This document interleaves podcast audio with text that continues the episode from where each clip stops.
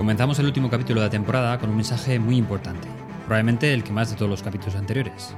Gracias, muchas gracias. Si has llegado hasta este momento, he de reconocerte que tienes un gran mérito, y te lo agradezco de verdad.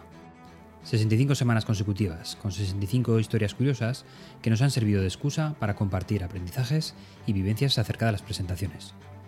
Y es momento de hacer balance, y en esta ocasión necesito tu ayuda para hacerlo. Ya estamos preparando la siguiente temporada del podcast y vuestra opinión es fundamental para definirlo por completo. Formato, contenido, duración. Vamos, que es el momento de que podáis moldear el podcast a vuestro gusto. La forma de hacerlo es muy fácil. Os dejo en las notas del podcast el enlace a un cuestionario o encuesta donde podréis dejarme vuestra opinión. También podéis acceder a través de la página de web directoalmensaje.com barra encuesta. Repito la dirección, directoalmensaje.com barra encuesta. Y en cuatro clics recibiré tu opinión para la mejora del podcast en general. Estaremos de vuelta en septiembre, allá por el día 9, en jueves, como es habitual, y lleno de novedades. Gracias de nuevo por estar ahí. Ah, por cierto, antes de marchar, una cosita más os quería contar.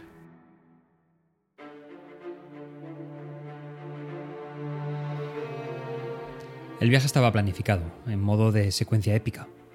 Decenas de autobuses en caravana. No se apreciaba dónde empezaba el primero o cuál era el último. Algo de comida, agua ilusión, mucha ilusión por el acontecimiento inminente.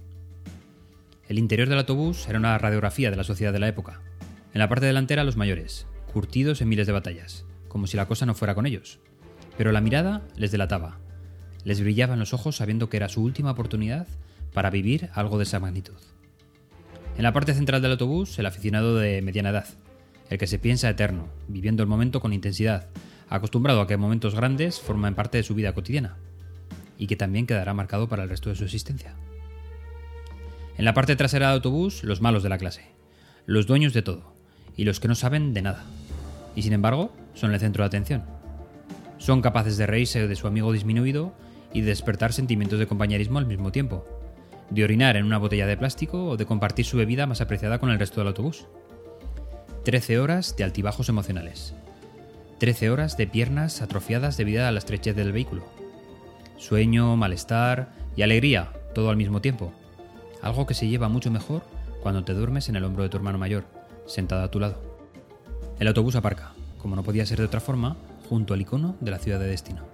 Y allí, a 1078 kilómetros de distancia de nuestras respectivas casas, los amigos se encuentran, como por arte de magia, sin haberlo planificado. El destino guarda siempre estas perlas. Y el resto es historia. El campo de fútbol a rebosar, el partido empatado en la prórroga, todos los jugadores muertos por el cansancio acumulado. Todos no. Hay uno que aún tiene un extra de fuerza, de potencia para empalar un balón de una forma inexplicable. 50 metros, 3,1 segundos de vuelo, 42 grados de inclinación, 12 metros de altura y una velocidad inicial de 82 km por hora. Esa es la receta de la felicidad. Abrazos, lágrimas y el Real Zaragoza, campeón de la Recopa de Europa.